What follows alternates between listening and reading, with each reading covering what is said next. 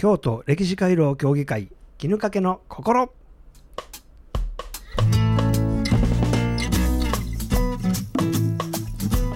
こんにちは京都歴史回廊協議会清水則夫です。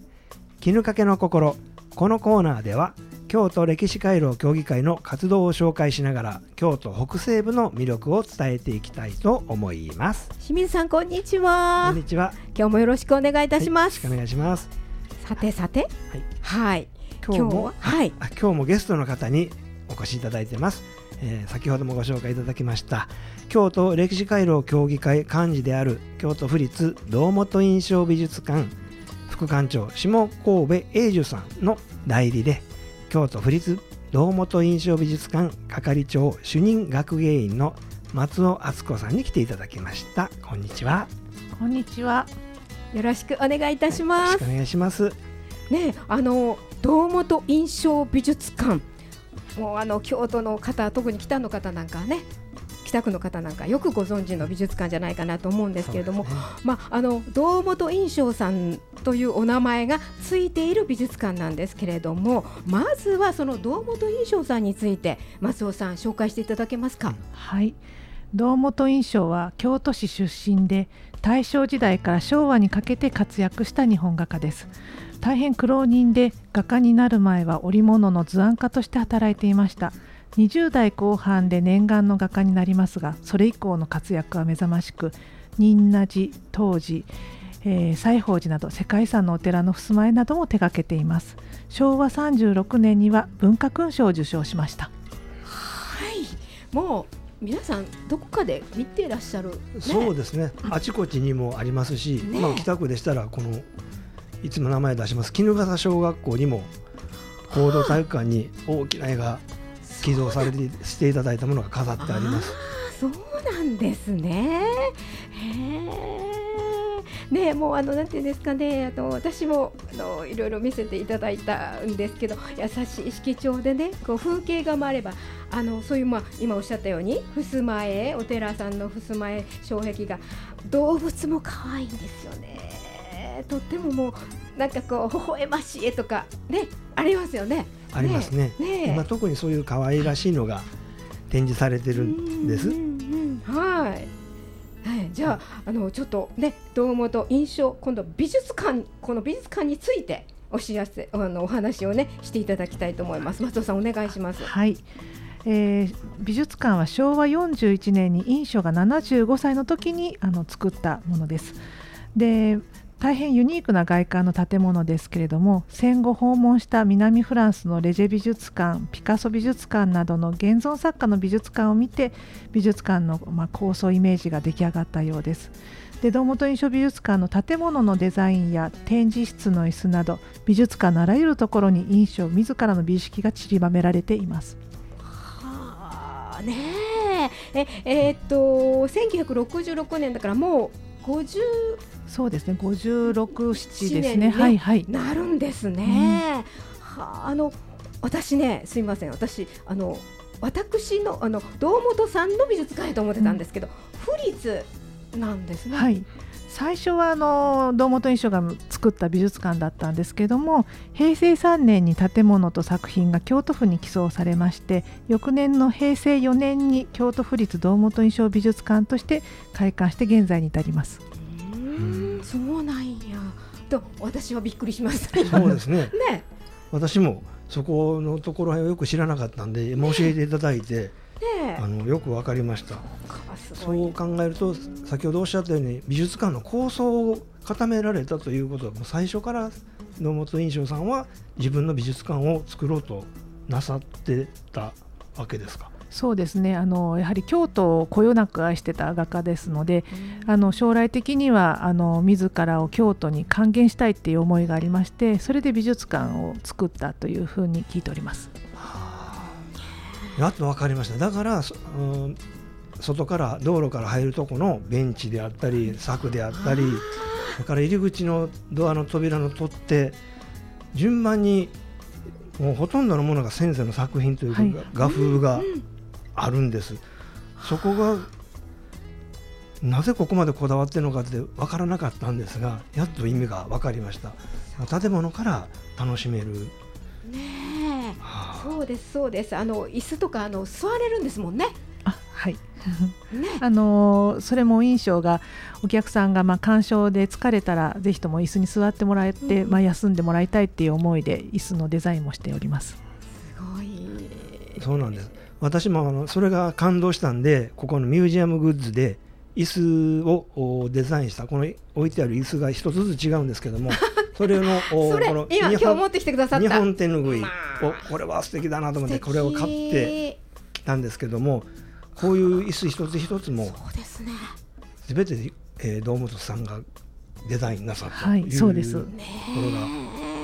素敵ですねその手ぬぐいね。ね茶色でね。もうこれが思い出になるんでそうですよね。いい記念のね、はい。お品になりますね。あのまあ、ミュージアムグッズというと絵はがきであったり、うんうん。えーよく見かけるんですけど画集とかねしが多いですよねまあ画集色紙はいはい。見るんですけどもこういうのはなかなかないんでほう。こちらの方本来は作品の方気に入った作品の絵はがきを買うんでしょうけども、うんうん。私は行った時にこれを買ってしまいました。らしいですね。らしいですらしいです。らしいです、はい、はい。はい、もう本当にこの美術館もどういうのかな、うん、堂本印象さんのその世界観いっぱいっていう。ね。そうなんです、えーあとは今えー中にあるてあんまりこれねせっかくやから皆さん行ってささが宝探ししていただきたいんですけども、えー階段があります。階段の鉄柵のどこかに堂本印象さんのお作品が織り込まれてたり、いろんなところに、えーまあ、隠してるわけじゃないんですけども、一つ一つのお部品に堂本さんのお作品が散りばめてある、えー織り込んである。うん。それは行ってからのお楽しみで、順番にさ宝探ししていただきたいな。作品を楽しむのも一つですけども、そこは今言っていただいたようにご自身で考えられた美術館なんでそういうところも楽しんでいただけるような楽しみがあるなというのを感じます。そうですねはあぜひぜひはい楽しんでいただきたいんですけれどもはいあの今なんか展覧会開催されてるんでしょうか松尾さんはい、あの現在開催中の展覧会は「大好き印象の動物鳥昆虫」というタイトルの展覧会です。でまあ、中身としては印象は生涯にわたりたくさんの動物や鳥を描いているわけなんですけども興味深いのがどの絵にもストーリーがあってその中に動物たちが生き生きと描かれていることです。今回は初期の代表作でインドの牛を描いた父の願いや三菱財閥の岩崎家の社長の還暦祝いとして描いたうさぎ春野に遊ぶなど美術館の人気作品を数多く展示しています。はい、いやーね今ねポスターもね持ってきていただいてちょっと見せていただいたんですけどそうこのあのえうさぎ春野に遊ぶ？これって切手になってますよね。あそうです。ねはい。可愛いですよね。ねあの買ってもねあの使わ 自分で持ってたい感じの。も可愛いね。なそういえ今あのあれですか？堂本印象さんの作品って何点くらいあるんですか？展示している作品ですか？えあのおあ。お持ちになってらっしゃるというか、えーとそうですね。所所蔵蔵作品はあのーまあ約ですけど2300点ほどになります。うーわーでその中から今回この展覧会では動物鳥昆虫。はい。え選びに選んで。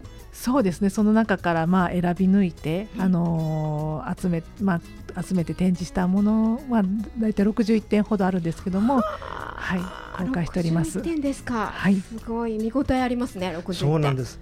で教えていただいたんですけども日本画の画家は下絵を描いてから本作品を描かれるそうなんです、そして、えー、全てではないんですけども結構な量の下絵も一緒に本作品と並べて展示していただいてますんでどのように描かれたかっていうのもこっちで想像ができる同じようなものもあればちょっとこう変わってたり下絵と違ったりするようなものが見られるんでそれもご自身でやられてる美術館やからこそねなかなか他の美術館には本作品は行っても下絵まではうんなかなか見ることができませんのでそういう意味からも絵を描く人にとっても勉強になるそうですね美術館だなと感じてます。えっ、とこれはいつまでですか？ちょっと詳しい情報を教えていただけますか？はい、えっ、と11月23日までのあの開催でして、はい。午前9時30分から午後5時まで、